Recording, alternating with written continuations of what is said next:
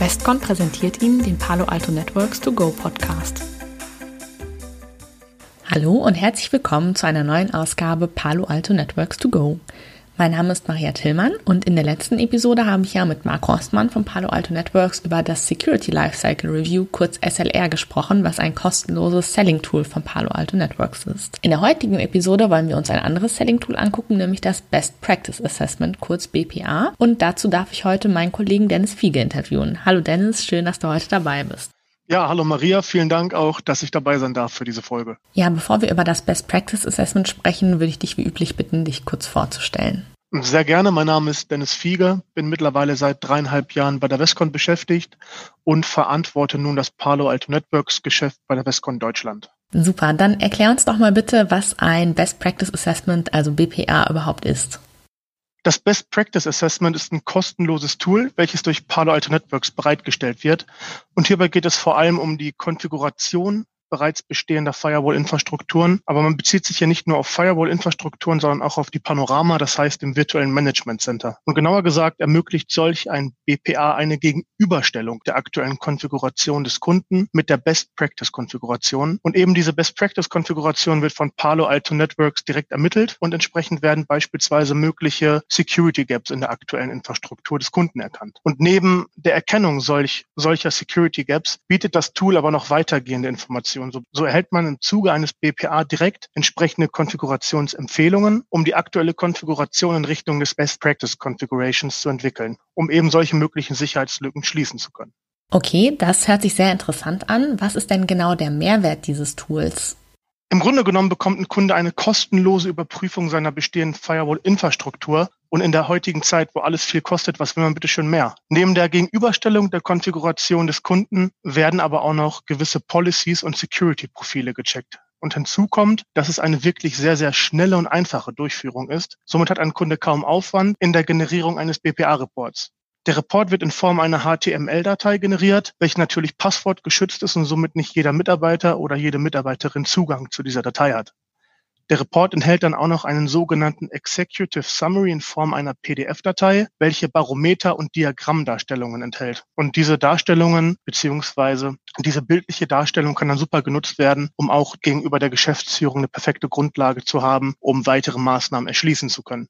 Wie ich es auch schon vorhin oder gerade angesprochen hatte, ist natürlich ein immenser Vorteil, dass direkt Maßnahmen zur Behebung von entdeckten Security Gaps gewährt werden. Somit hat man auch direkt ein Follow-up und kann weiter im Gespräch und in aktiven Austausch mit dem Kunden sein. Okay, und wo genau liegt der Nutzen für den Reseller bei einem BPA?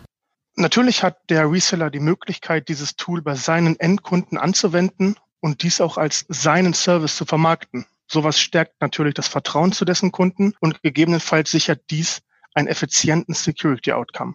Auch für den Endkunden ist dies eine einfache, schnelle und kostenlose Überprüfung der eigenen Konfiguration. Letztendlich ist die Maximierung des ROI, also des Return of Investments, ein weiterer Vorteil, da mittels des BPAs der optimale Nutzen der bereits sich im Einsatz befindenden Produkte sichergestellt wird. Okay, dann erklär uns doch bitte noch, wie und auch wo man so ein BPA überhaupt erstellt.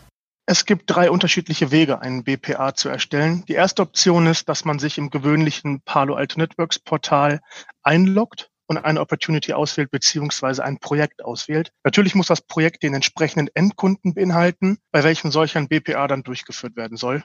Innerhalb der Opportunity gibt es den Punkt Create BPA Report, über welchen man anschließend zum sogenannten Customer Success Portal weitergeleitet wird. Und innerhalb des Customer Success Portals kann man dann ein sogenanntes Tech Support File hochladen, um den BPA Report generieren zu lassen. Im Übrigen ist auch dieses sogenannte Tech Support File eine bekannte Datei im Rahmen Palo Alto Networks, da diese Datei auch für Support Cases im Support Portal genutzt wird. Also das ist ein bekannter Begriff. Ein weiterer Weg, einen BPA Report zu erstellen, ist, dass man direkt das Customer Success Portal besucht und somit das Partnerportal umgeht und dort über den Reiter Best Practice Assessment auf Generate New BPA geht, um das Tech Support File hochzuladen. Der letzte Weg hat auch eine kleine Besonderheit, ist das Palo Alto Networks Support Portal. Dort gibt es eine Tools-Auswahl, in welcher ein BPA-Report erzeugt werden kann. Und die Ausnahme ist nämlich, dass hier beispielsweise auch der Endkunde direkt jederzeit einen BPA-Report erstellen kann. Natürlich ist es hier sehr, sehr wichtig, im engen Kontakt mit dem Kunden zu sein, denn bestenfalls erstellt man solch einen Report zusammen um auch zusammen die gegebenen Maßnahmen einleiten zu können. Super. Ja, ganz vielen Dank, Dennis, dass du dir die Zeit genommen hast, um uns mehr zum Best Practice Assessment, also BPA von Palo Alto Networks zu erklären. Ja, vielen Dank, Maria, und hat Spaß gemacht. Ja, und das war es auch schon wieder mit dieser Episode Palo Alto Networks to Go.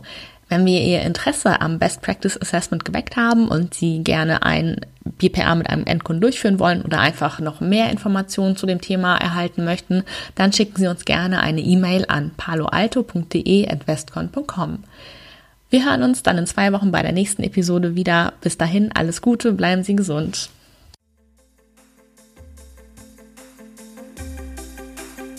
Das war der Podcast Palo Alto Networks to Go, präsentiert von Westcon.